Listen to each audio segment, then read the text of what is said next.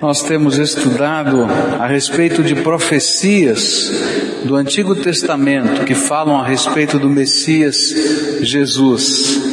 Diz assim a palavra do Senhor, Isaías 8, a partir do verso 11: O Senhor Deus pôs a sua poderosa mão sobre mim e avisou a mim e aos meus seguidores que não andássemos no caminho que o povo estava seguindo ele nos disse: não pensem que tudo que o povo chama de revolução seja revolução mesmo.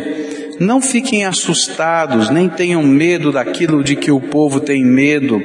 Pelo contrário, fiquem assustados por minha causa e tenham medo de mim, pois eu, o Senhor Todo-Poderoso, sou o Santo. Eu serei um templo para abrigar vocês mas serei também uma pedra e uma rocha que fará com que os povos de Judá e de Israel tropecem e caiam. Serei uma armadilha e um laço para pegar os moradores de Jerusalém. Muitos tropeçarão, cairão e se despedaçarão, ficarão presos nessa armadilha. Eu disse aos meus seguidores, guardem a mensagem e lembrem dos ensinamentos que o Senhor me deu. Ele se escondeu do seu povo, mas eu confio nele e nele ponho a minha esperança. Aqui estou eu com os filhos que o Senhor Deus me deu. O Senhor Todo-Poderoso que mora no Monte Sião nos enviou para sermos sinais que causem espanto ao povo de Israel. Algumas pessoas vão pedir de vocês que vocês consultem os adivinhos e os médiums que cochicham e falam baixinho. Essas pessoas dirão: precisamos receber mensagens dos espíritos, precisamos consultar os mortos em favor dos vivos. Mas vocês respondam assim: o que devemos fazer é consultar a lei e os ensinamentos de Deus. O que os médios dizem não tem nenhum valor. Queria orar com vocês. Nesta hora, Pai, nós queremos como irmãos em Cristo, como teu povo, como aqueles que querem ouvir a tua voz, estar de coração aberto, de mente claramente aberta, para ouvir e para aceitar aquilo que o Senhor tem para nós. Fala conosco, toca as nossas almas, dirige os nossos passos, Dá-nos a tua graça. É aquilo que oramos no precioso nome de Jesus. Amém e amém. Essa profecia fala que o Messias teria um duplo papel. E ela não é uma profecia tão agradável assim, porque ela fala que algumas pessoas vão se encontrar com o Messias Jesus e ele será como que um templo a abrigá-los e a protegê-los e a abençoá-los. Mas algumas pessoas vão se deparar com o Messias Jesus e vão dar uma trombada com uma pedra forte, que é chamada em algumas traduções da Bíblia de pedra de escândalo, pedra de tropeço, e vão ser julgados por causa desta pedra. O que essa profecia está nos ensinando é que o Messias, Jesus, tanto pode ser o Salvador, como ele pode ser o juiz das nossas vidas. E que não tem jeito da gente passar por Jesus de uma maneira neutra. Ou Jesus será o seu Salvador eterno, e Ele vai ser o abrigo, o templo, a graça de Deus a envolver a tua vida. Ou a obra do Senhor, a obra redentora de Cristo, lá na cruz do Calvário, já é suficiente para dizer, olha, você tem abandonado o caminho de Deus e por isso você já está julgado e condenado porque não aceitou o projeto de Deus para a sua vida. Isaías ele pega essa ideia central, esta profecia que está aqui contida no capítulo 8, e ele apresenta para a gente algumas maneiras que o povo lá no passado estava tomando decisões equivocadas diante da verdade de Deus. E ele coloca isso como uma ilustração para gente. Ele está dizendo: olha, tem pessoas que estão dando uma trombada com Deus e estão dando uma trombada com a vida. E as decisões equivocadas que eles estão tomando seguem mais ou menos estas direções. E nós vimos que alguns estão tomando decisões equivocadas porque trocam a fé pela força. E aí então ele diz o seguinte, coloca num contexto daquilo que estava acontecendo na sua época, estava havendo uma guerra, e naquela guerra existia ah, uma nação muito forte, muito poderosa, chamada Síria, e o povo de Judá dizia assim: olha, se nós fizermos uma aliança com essa nação, e se esta nação tiver como inimigos os nossos inimigos, então a gente está feito. E essa vai ser a solução para a nossa vida. E aí então Isaías toma uma figura de linguagem e ele diz assim: olha, vocês estão trocando aquela fonte de água fresquinha, de água mineral, gostosa, não é que ela não é violenta, que não é barrenta, mas é aquela água boa, que tem alguns movimentos, mas são movimentos do poder de Deus e da graça de Deus, movimentos que curam, movimentos que abençoam, por uma enxurrada que vem com força arrancando tudo e todos.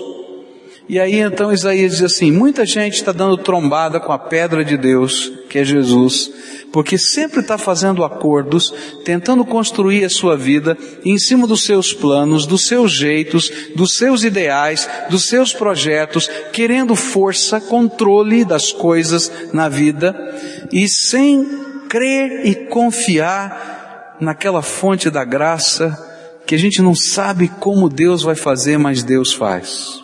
E aí nós olhamos para esse aspecto de como pessoas estão fugindo desse encontro com Deus, de deixar Jesus ser o Senhor da sua vida, por causa destes pactos, desses compromissos, ou quem sabe até desse sentimento de que vale a pena estar no meio daquilo que parece ser politicamente correto, daquilo que parece ser força para a gente. Mas nos versículos 11 em diante do capítulo 8, ele vai nos mostrar uma segunda maneira, uma segunda decisão equivocada, muito comum. Pessoas que estão dando trombada com a vida, trombada com Jesus, e não, não se apercebem que essa decisão tão comum não bate com o propósito de Deus. Nos versículos de 11 a 15, a Bíblia diz assim, o Senhor Deus pôs a sua poderosa mão sobre mim e avisou a mim e aos meus seguidores que não andássemos no caminho que o povo estava seguindo. E ele nos disse: não pensem que tudo que o povo chama de revolução seja revolução mesmo. Não fiquem assustados, nem tenham medo daquilo de que o povo tem medo pelo contrário, fiquem assustados por minha causa e tenham medo de mim, pois eu, o Senhor Todo-Poderoso, sou santo. Eu serei um templo para abrigar vocês e serei também uma pedra e uma rocha que fará com que os povos de Judá e de Israel tropecem e caiam. Serei uma armadilha e um laço para pegar os moradores de Jerusalém. E muitos tropeçarão, cairão e se despedaçarão e ficarão presos nessa armadilha. A segunda escolha errada que Isaías coloca para gente, retratada aqui nesse texto, é preferir o caminho da multidão ao invés do caminho do Senhor para as nossas vidas. É escolher, preferir o caminho da multidão ao invés do caminho de Deus para as nossas vidas. Ele estava olhando para aquele cenário. A maioria das pessoas dentro do povo dizia assim: a gente tem que fazer o acordo com a Síria é o melhor estratagema político que pode existir. E o Espírito de Deus dizia para Isaías, Isaías vai lá e dá testemunho para esse povo que esse não é o meu jeito e esse não é o caminho que eu tenho para essa nação. E ele pregava a palavra. E havia pessoas que estavam ali no meio daquela multidão do povo de Israel, do povo de Judá, ouvia a mensagem do profeta, mas tinha medo de colocar em prática aquilo que eles sentiam no coração.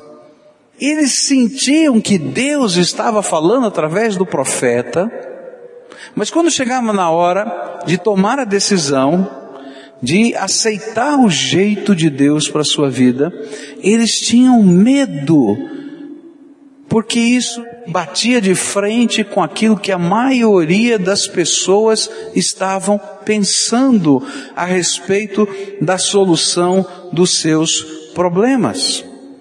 O que está aqui por trás é que, se você não quer ouvir a voz de Deus, e se você não estiver disposto a colocar a voz de Deus na sua vida em primeiro lugar, você vai continuar dando trombada com Deus e com a vida. A voz de Deus nem sempre é a voz mais popular. E nem sempre a voz de Deus está representada na opinião da maioria das pessoas. Eu fico pensando, quando eu assisto aqueles filmes documentários, a respeito da Alemanha nazista. E quando a gente via aquelas milhares e milhares de pessoas perfiladas naquelas grandes praças abertas para ouvir Adolf Hitler falar dos seus discursos veementes da questão da superioridade da raça ariana, e como aquela multidão ficava empolgada com aquelas vozes. E poucas eram as pessoas no contexto da nação alemã naquele tempo que diziam, olha, esta doutrina que está sendo ensinada por um líder político não é boa, porque ela faz divisão entre pessoas, ela diz que uma raça não vale nada, a outra vale alguma coisa, tem alguma coisa eticamente e moralmente errada nisto, e os poucos que falaram alguma coisa em contrário foram perseguidos, Alguns foram mortos. E talvez no meio daquela multidão que ouvia Adolf Hitler falando, quem sabe aqui e acolá tinha uma ou outra pessoa que ouvindo essa voz, pensasse assim, não bate com os valores que eu aprendi na Bíblia. E sabe o que é pior? É porque a igreja daquele país ouviu aqueles discursos e apoiou aquela ideologia. E eu tenho certeza que muitos daqueles estudiosos da Bíblia que estavam no contexto daquelas igrejas puderam ler nas escrituras e dizer, peraí, o meu Deus não faz acepção de pessoas. Mas sabe, ninguém falou nada. E sabe por que, que não falou nada? Porque ouvir a voz de Deus muitas vezes representa você se levantar contra a voz da multidão. Mas se você não estiver disposto a colocar a voz de Deus em primeiro lugar na tua vida, mesmo que você tenha que andar na contramão do seu tempo e da sua cultura, então você vai continuar dando trombada com a vida e trombada com Deus. Há um autor que eu gosto muito chamado John Stott, e ele escreveu a respeito do Sermão da Montanha.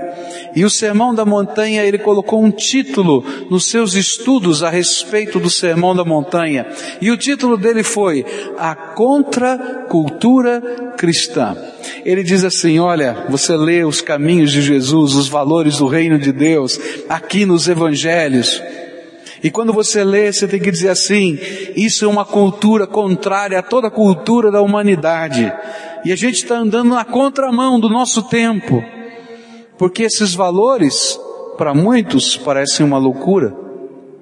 Mas Isaías está dizendo que muitos dão trombada com a vida e dão trombada com o Messias de Deus. Por quê? Porque é mais fácil seguir o caminho da multidão.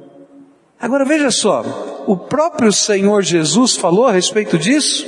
Em Mateus capítulo 7, versículos 13 e 14, a Bíblia diz assim: Entrem pela porta estreita, porque a porta larga e o caminho fácil levam para o inferno. E há muitas pessoas que andam por esse caminho. A porta estreita e o caminho difícil levam para a vida e poucas pessoas encontram esse caminho. Quando eu era pequeno, na escola dominical tinha um quadro. E lá era uma representação gráfica desse texto, onde apresentava dois caminhos. Eu me lembro muito bem. Eu era garotinho, ficava prestando atenção naqueles caminhos. Um era um caminho bem grande, largo, uma autopista, e tinha muita gente caminhando. Era muito fácil caminhar por ali. Na verdade, você não precisava fazer nada, era só continuar andando junto com o povo e você já está naquele caminho largo. Mas um outro caminho era um caminho estreito, onde a porta era apertadinha para a gente entrar, e a porta tinha um nome, Jesus. E a gente tinha que passar apertadinho por aquela porta e seguir as rotas daquele caminho sinuoso. Porém, o fim desse caminho era o céu de Deus. Mas o fim do caminho largo era o inferno preparado para o diabo e seus anjos. O Velho Testamento e o Novo Testamento estão dizendo a mesma coisa. Tem gente dando trombada com a vida. Tem gente batendo de frente contra o Messias Jesus. Para essas pessoas, Jesus não é o Salvador. Na verdade, para essas pessoas, Jesus é só o juiz. E sabe por quê? Porque eles não querem não querem contradizer, bater de frente com o fluxo da multidão que está indo por um caminho que vai distante do projeto de Deus. Há muitas pessoas que abandonam a fé, pois andar no caminho do Senhor representa bater de frente com a ideia, a opinião e as expectativas de pessoas significativas. Eu conheço muita gente que já recebeu Jesus como Senhor e Salvador da sua vida, que tem plena convicção e certeza de que não existe outro caminho que possa nos levar ao Pai, o Deus Todo-Poderoso. Mas quando chega na hora de tomar compromissos, decisões, firmar pactos com o Senhor, com o seu povo, assumir responsabilidades no seu reino, eles ficam quietinhos no seu canto. Por quê? Porque para assumir esses compromissos e esses pactos, talvez alguém fique descontente. Alguém não vai compreender e vai dizer: você vai abandonar o caminho que a gente vem caminhando juntos por tanto tempo, esse caminhar da multidão. E a Bíblia diz o seguinte: olha, tem muita gente perdendo a benção porque não tem a coragem de dizer, Senhor, eu vou seguir o teu caminho, mesmo que o teu caminho seja apertadinho, porque não há outra esperança para mim a não ser o Senhor como Rei da minha vida. É por temerem desagradar pessoas que estas pessoas preferem desagradar a Deus, como se isso não tivesse consequências. E é justamente aqui que Isaías vai trabalhar e diz assim: olha, vocês estão pensando que qualquer coisa que você venha fazer vai ser reconhecida como rebelião, revolução, insurreição contra os projetos da nossa cultura, do nosso jeito, da nossa família, da nossa tradição. Ele diz: olha, nem tudo que eles dizem que é revolução é revolução. Algumas dessas coisas são bênção de Deus. E aí ele diz o seguinte: vocês não deveriam temer estas pessoas, mas temer ao Deus Todo-Poderoso que é santo, que um dia vai julgar as suas almas. E está lá em Isaías isso. E ele coloca isso de uma maneira muito forte. E ele diz assim: olha, se você prefere desagradar a Deus intencionalmente, depois de saber o que Deus quer para a tua vida, então, querido, o Deus Santo e Todo-Poderoso vai julgar a tua vida. E o Messias, que pode ser uma bênção e um templo salvador, protetor, ele se torna uma rocha em quem você vai bater de cabeça de frente. Tanto Jesus como Isaías vão demonstrar que com Deus não se brinca, pois a santidade de Deus é um valor imutável. Eu não consigo dar um jeitinho na santidade de Deus. Deus não vai ficar um milímetro menos santo do que Ele é por sua causa, porque isso é a natureza dele. E você, quando toma uma decisão pensando que desagradando a Deus, para agradar as pessoas, para agradar o seu costume, o seu jeito de ser, não vai ter consequência, é você imaginar que Deus vai dar um jeitinho na santidade dele, que ele vai fazer um jeitinho qualquer nos seus valores, mas Deus não faz isso. E então, tanto Jesus quanto Isaías vão demonstrar que com Deus não se brinca, pois a santidade de Deus não muda. E lutar contra a santidade de Deus é pedir para ser julgado pelo Deus Santo. E é isso que Isaías vai dizer no, no versículo 12. Não fiquem assustados, nem tenham medo daquilo de que o povo tem medo. Pelo contrário, fiquem assustados por minha causa e tenham medo de mim, pois eu, o Senhor Todo-Poderoso, sou santo. O apóstolo Pedro, ele lê esse mesmo texto de Isaías e ele comenta, cheio do Espírito Santo, para a gente poder compreender. E lá em 1 Pedro capítulo 3, versículo 14 em diante, ele diz assim, Não vos amedronteis, portanto, com as suas ameaças, nem fiqueis alarmados, Antes, santificai a Cristo como Senhor em vosso coração, estando sempre preparados para responder a todo aquele que vos pedir a razão da esperança que há em vós. Pedro está dizendo assim, olha, não fica preocupado com o que os outros vão falar, com o que os outros estão pensando a seu respeito, mas se preocupa em Cristo ser o templo de Deus dentro de você e de você poder responder com simplicidade a razão da tua esperança em Cristo Jesus. Há muita gente que prefere seguir a rota da multidão. É mais confortável. É mais fácil. Na verdade, você não precisa fazer nada, é só continuar andando do jeito que você está andando. Mas o pior é que a gente bate de frente e dá uma trombada com a santidade de Deus. E vou dizer mais, maior rigor há nesse juízo de Deus quando o Espírito Santo, pelo seu poder, já falou com a gente. E a gente já entendeu. E a gente não entendeu só aqui, na mente. A gente já guardou aqui no coração e a gente sabe que tem que haver compromisso, mudança e entrega na nossa vida.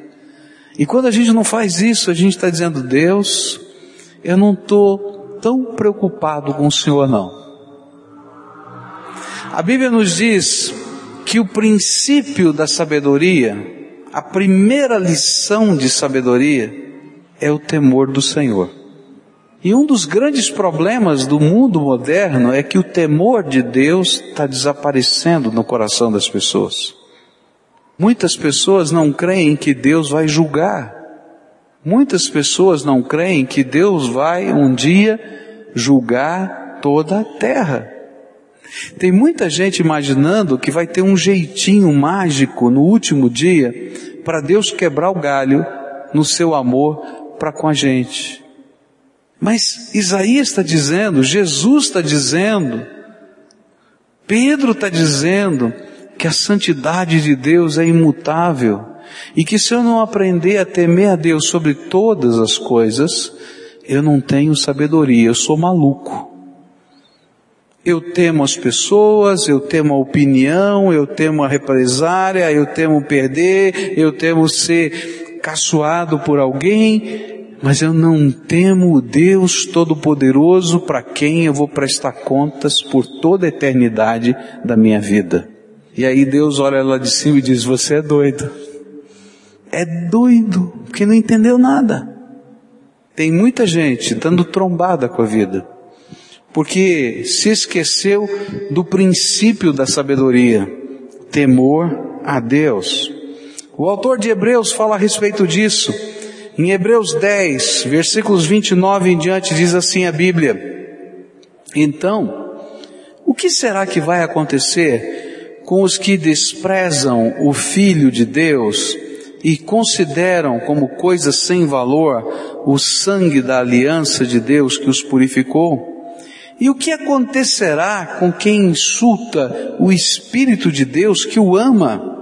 Imaginem como será pior ainda o castigo que essa pessoa vai merecer. Pois sabemos quem foi que disse, eu me vigarei e acertarei contas com vocês. E quem também disse, o Senhor julgará o seu povo. Que coisa terrível é cair nas mãos do Deus vivo. Esta profecia nos ensina que o Messias representa a rocha da salvação, mas ao mesmo tempo ele é a pedra de tropeço. E que todo aquele que decide andar na contramão da fé, do compromisso e da entrega, vai bater de frente, vai bater de frente e vai tropeçar na rocha que é Jesus. E Deus olha para cada um de nós e pergunta: qual é a tua escolha? Tem uma pergunta para você. Quanto tempo faz que Jesus tem falado ao seu coração? Que você sabe que Ele tem um propósito para a tua vida? Eu não estou falando com pessoas que pela primeira vez estão ouvindo a mensagem do Evangelho. Eu estou falando para uma multidão que talvez já tenha ouvido a mensagem de Deus não sei quantas vezes ao longo da sua vida. Quantas vezes Deus já tocou o seu coração a ponto de você ter convicção que está na hora de você entregar teu coração, a tua vida e firmar pactos com Jesus. E o que é que tem impedido você? Muito provavelmente o que está impedindo você é que essa decisão implica em você romper com algumas coisas. Eu me lembro que um dia estava conversando com uma pessoa e essa pessoa tinha um, uma vida dupla viviam um adultério. E eu comecei a falar a respeito da graça de Deus. E aquele homem disse para mim, pastor, eu sei de tudo isso que o senhor está me falando. Eu creio em tudo isso que o senhor está me falando. E eu falei, então o que que falta? É que eu não tenho coragem de romper com a minha amante. E se eu tiver que tomar uma decisão firme ao lado de Jesus, eu vou ter que romper com a minha amante. Então eu vou tocar a minha vida mais um pouco assim. E eu disse para ele que pena, que você vai tocar a tua vida, vai continuar do teu jeito e vai continuar dando trombada com a vida. Eu me lembro de um outro senhor, completamente possesso por demônios. Cheguei três horas da manhã na casa dele. Sua família estava trancada atrás da porta de casa de medo dele e ele andando que nem um bicho na calçada. E eu pedi para o Senhor, Senhor, prepara de tal maneira que aquele homem possa ter completa lucidez, porque o Senhor me deu uma mensagem para dar a ele. E aí, quando encostei o carro no meio-fio, ele sentou na calçada e voltou completamente à lucidez, porque Deus é poderoso. E aí, o pai dele, olhando pela janelinha, dizia assim, pastor, e aí? Ele disse, tudo bem, pode abrir a porta. Tem certeza? Eu tenho certeza. Era filho dele, viu? Tem certeza? É. Agora vocês vão para o quarto que eu quero conversar com ele. E fiquei na sala conversando com ele até umas cinco da manhã, lúcido, completamente lúcido. E aí quando comecei a apresentar a mensagem do Evangelho, ele disse para mim, pastor, eu sei de tudo isso. O meu pai já me falou tudo isso muitas vezes. Eu já vi os milagres de Deus acontecendo aqui na minha casa. Meu pai era um bêbado, ele foi transformado pela graça de Deus.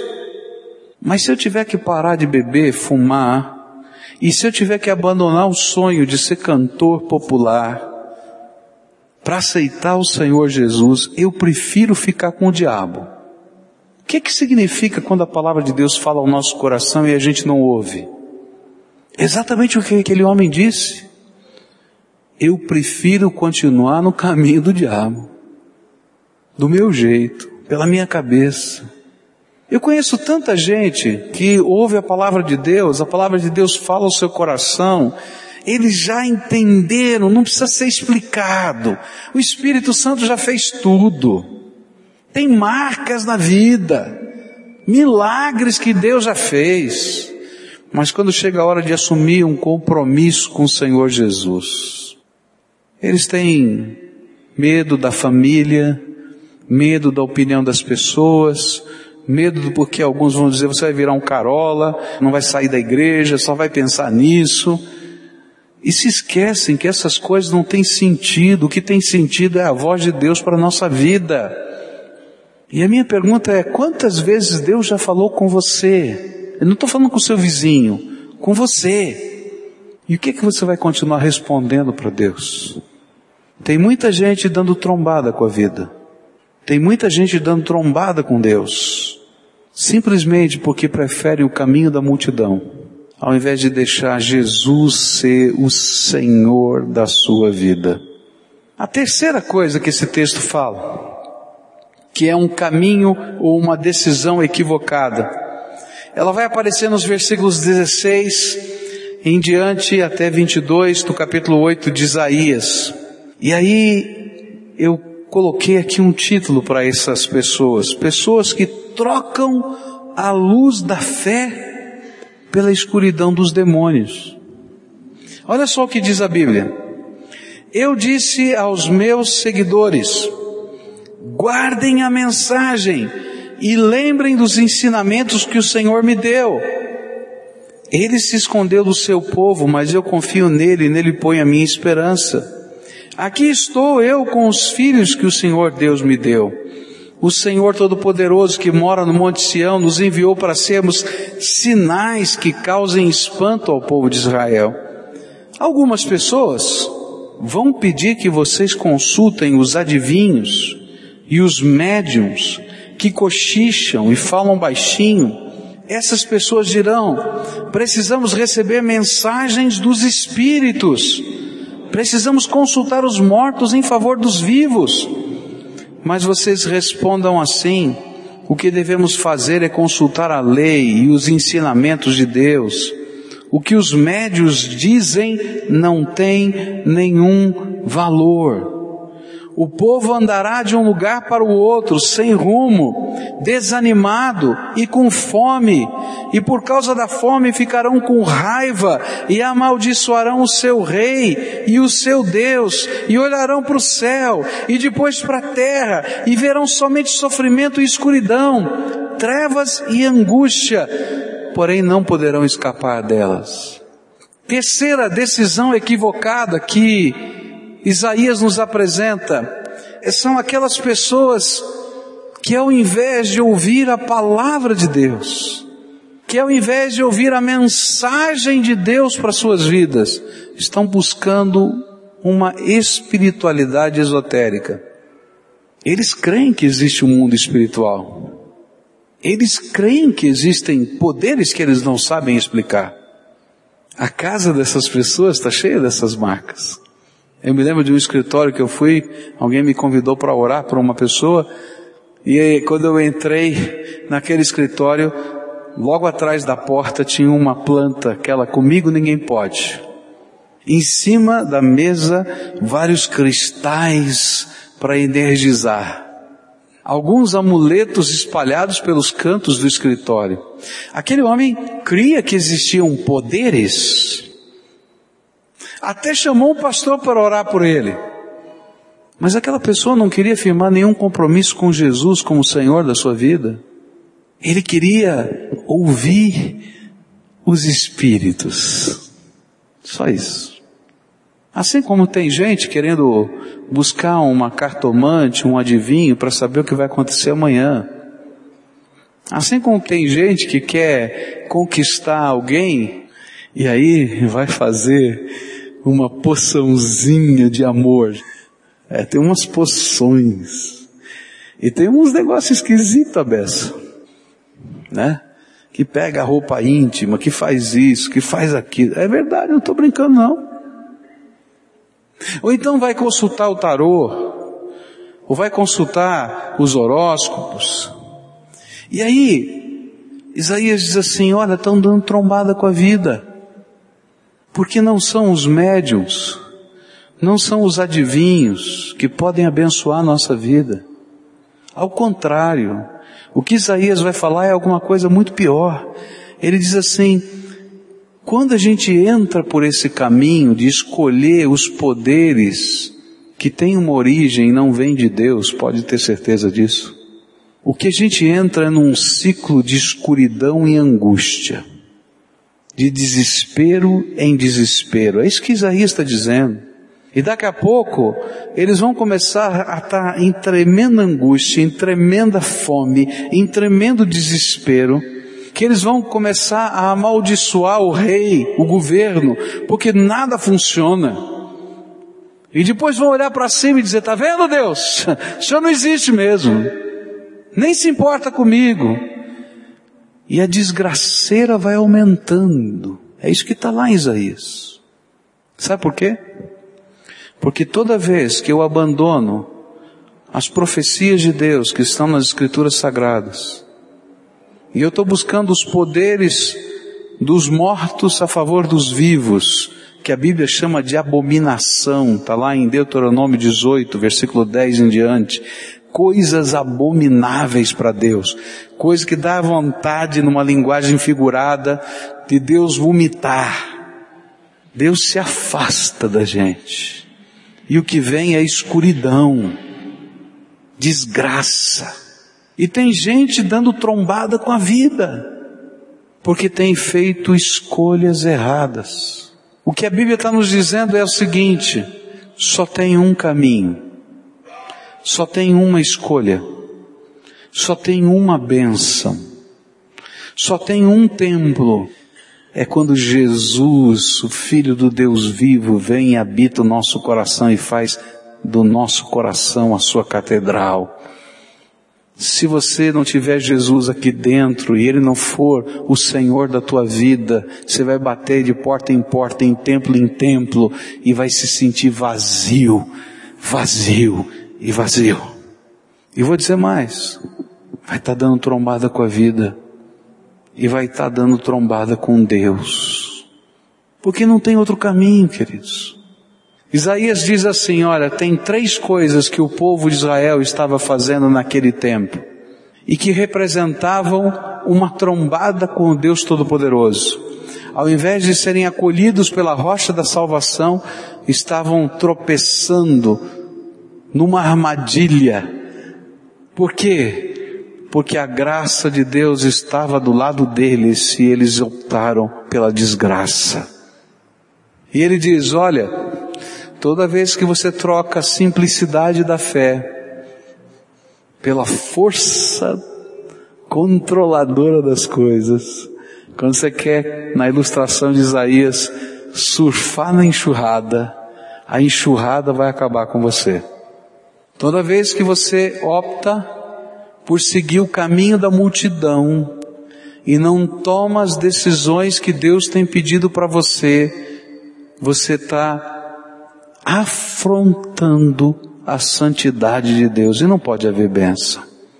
E toda vez que você está buscando uma espiritualidade que está desconectada da Bíblia, da palavra de Deus, da pessoa do Senhor Jesus como o redentor da nossa vida, e você está buscando os espíritos, os poderes, os cartomantes, os médios, os adivinhos, então você vai entrar num mundo de escuridão, e você não vai ser nem capaz de perceber a luz de Deus na tua vida. Agora sabe qual é a grande benção? É que se você estiver fazendo uma decisão como essa errada, qual que é uma delas? Em qualquer momento que você esteja da vida. Que ainda tenha um suspiro de vida aí no teu coração. E você disser, Senhor Jesus, tenha misericórdia de mim, eu me arrependo. Eu quero dar meia volta. E eu quero assumir um pacto contigo a partir de hoje. O Deus Todo-Poderoso se revela em força sobre a nossa vida. E como a gente estudou, quando a última cidade, Quando eles fizeram o pacto lá com a Síria, né? E a Síria veio conquistando tudo. Quando ele chegou lá, era a fronteira agora com os seus aliados. Ele disse, bom, já conquistei tudo, para que que eu vou respeitar esse pacto? Eu vou é conquistar o resto. E eles começaram a conquistar tudo. Todas as cidades caíram, todas, não sobrou nenhuma, só a cidade de Jerusalém. E quando eles estavam nas portas da cidade de Jerusalém, eles mandaram umas cartas já conquistamos tudo. Você acha que o Deus de vocês pode fazer alguma coisa contra o meu exército? E aí o rei Ezequias vai com aquelas cartas até o templo. Dobra o seu joelho e diz assim, Senhor, eu não vou sair daqui. Tenha misericórdia de nós. As muralhas que eu construí e reforcei não são suficientemente fortes. Os reservatórios de água que eu fiz e construí, e os túneis que eu fiz me preparando para essa guerra não são suficientemente abundantes. Se o Senhor não nos abençoar, estamos perdidos. Por isso, eu não vou sair desse templo enquanto o Senhor não me responder. Eu vou jejuar, eu vou orar até que o Senhor fale. E aí vem o profeta Isaías e diz assim, Ezequias pode sair, porque essa noite sem que nada seja feito para você saber que eu sou Deus. Essa noite, os exércitos da Assíria serão destruídos. E diz a Bíblia que naquela noite o anjo do Senhor passou por aquele lugar e 185 mil soldados foram dizimados do exército da Síria. E os anais da história nos falam como é que isso aconteceu. Diz que uma praga de ratos invadiu aquele lugar e roeram as cordas dos arcos e comeram a comida dos soldados. E aí a gente sabe que uma peste veio, a peste bubônica veio, e muita gente morreu, e aqueles que não morreram saíram correndo, fugidos de medo da peste que estava naquele lugar. E eu fico pensando na ironia de Deus. Coisa tremenda. Na última hora, aquele rei dobra o seu joelho e fala, e apresenta aquelas cartas e diz, eu não saio daqui porque o Senhor é minha única esperança. E aí ele não tem mais medo de nada, sabe por quê? Não tem mais nada para temer, caiu tudo, arrebentou tudo. E tem muita gente que só chega perto de Deus quando tudo está arrebentado.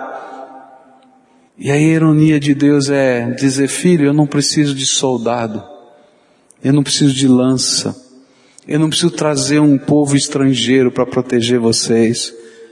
E eu fico aqui na minha cabeça pensando, Deus dando um assobio lá no céu. Eu, sinceramente, é assim que eu penso, né? Deus dando um assobio. E aí os ratinhos tudo de pé assim. Que nem um desenho animado. Os ratinhos assim, tudo de pé. Sim senhor! Vão lá. Tá liberado. Vai para lá. E aí vem ratinho, e ratinho, e ratinho, e uma praga de rato. Eles correm atrás do rato, e o rato correndo atrás deles, até que todo mundo vai embora. O que o Deus Todo-Poderoso disse, vai lá, minha criação, ratinhos. Por que que Deus fez isso? Justamente nessa história. Toda vez que você dá uma trombada com Deus, você está fazendo a maior burrice da tua vida. Quem pode ganhar de Deus? Tem alguém que pode ganhar de Deus? Então para de confiar na enxurrada da força. Nem para de ter medo e também para de ter medo do que as outras pessoas vão pensar de você ou das entregas que você tem que fazer. Teu Deus é maior do que tudo isso, gente. E se Ele não for maior para você, você não tem como ser abençoado por Deus. Porque o primeiro princípio da fé é buscar ao Senhor e colocá-lo em primeiro lugar na nossa vida. Se você não quiser deixar Jesus ser o primeiro na tua vida, Ele não aceita estar em segundo lugar. E não adianta você procurar tudo quanto for terreiro por aí. Tua vida vai andar mais enrolada ainda porque você está trocando a luz de Deus pelas escuridões do diabo no teu viver. Queria convidar você a tomar uma decisão muito séria, muito séria. E eu estou falando aqui para pessoas que têm ouvido a mensagem do Evangelho. uma, duas, três, quatro, cinco, seis, trozentas vezes. Nem sei que número.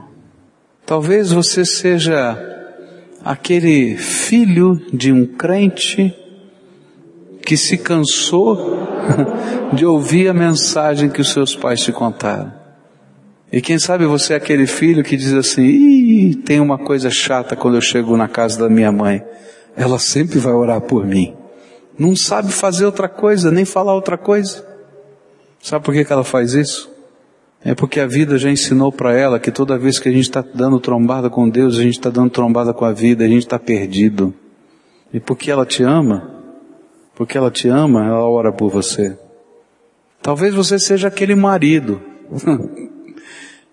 que ainda tem a cara de pau de dizer assim, mulher, ora que a coisa está feia, viu?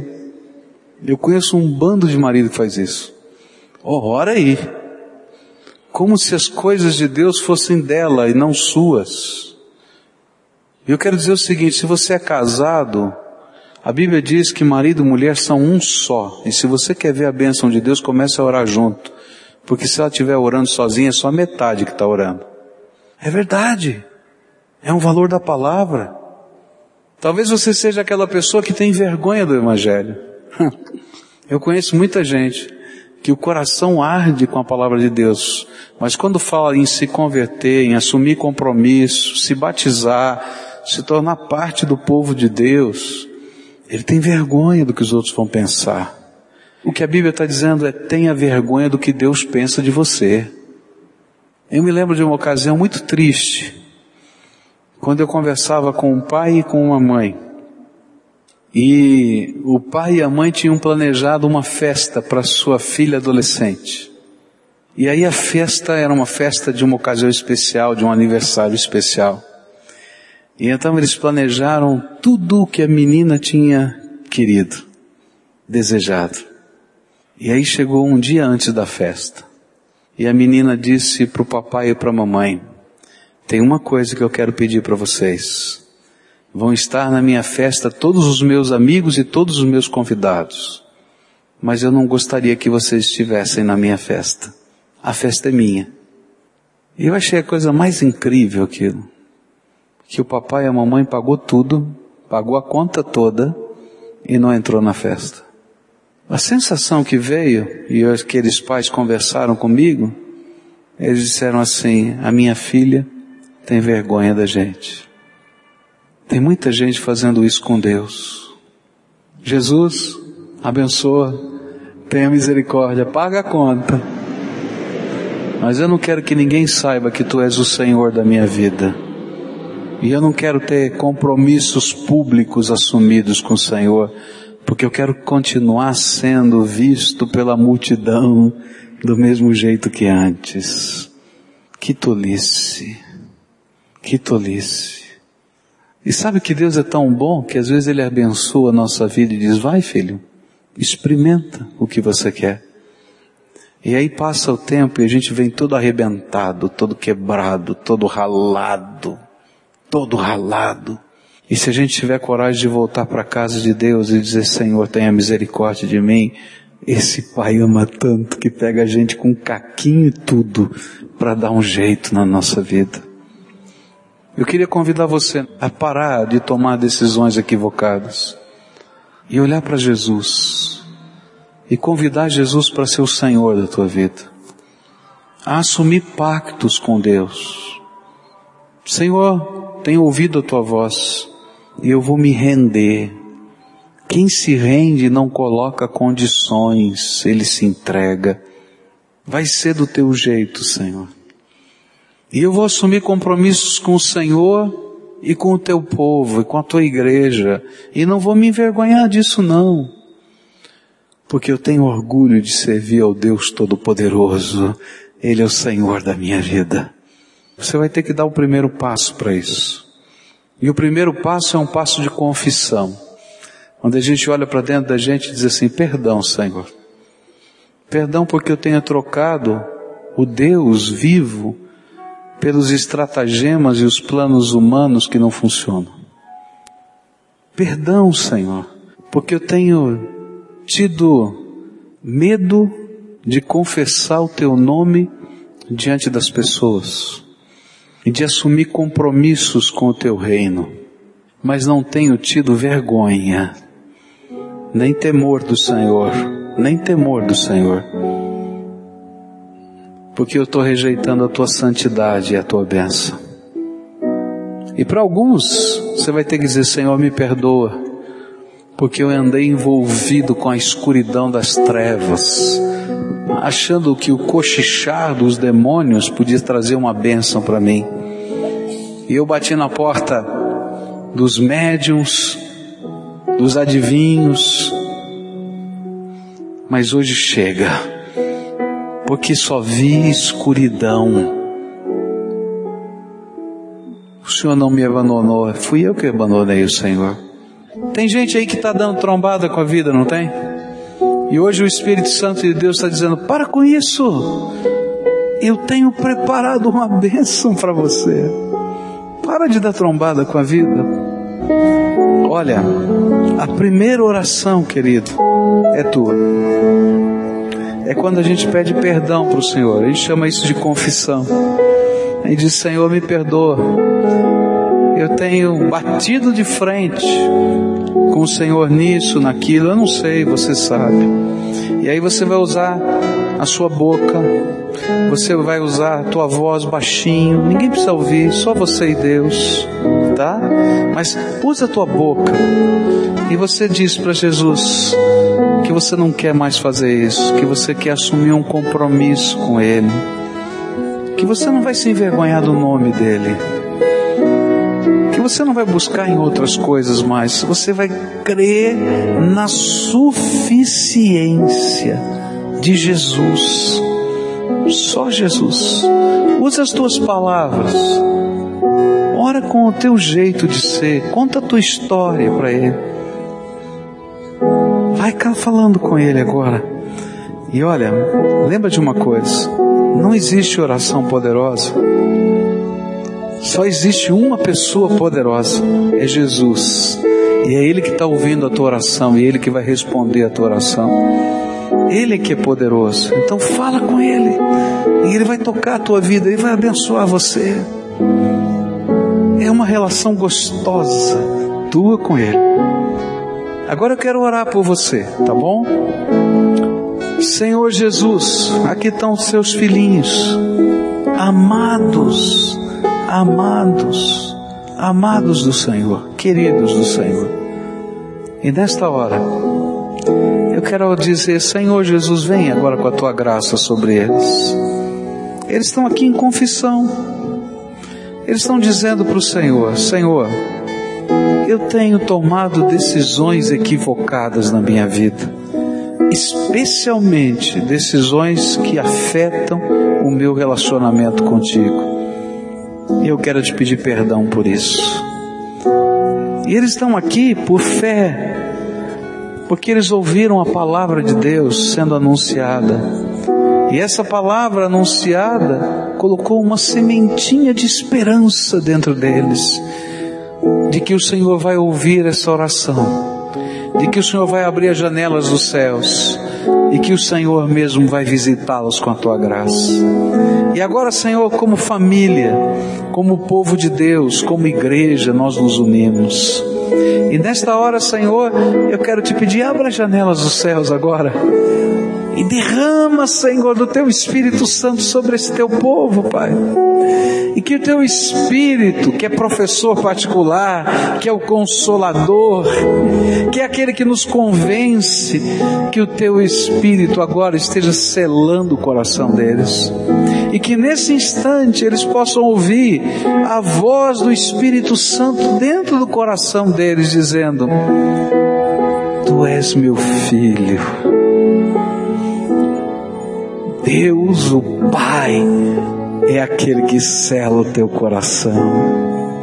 E nesta hora, Pai, que a rocha eterna, que é Jesus, Redentor e Salvador, o templo do Deus vivo, Deus conosco na terra, esteja, Senhor, habitando esses corações, ensinando a tomar as decisões, guiando nos passos da vida e que cheios da tua graça eles se comprometam com o teu propósito, com a tua palavra, que eles se comprometam com o teu povo, com os ministérios que o Senhor tem para eles, porque todos nós somos ministros do Senhor aqui na terra, e que a graça de Jesus os acompanhe e os fortaleça. É aquilo que nós oramos no precioso nome de Jesus. Amém e amém.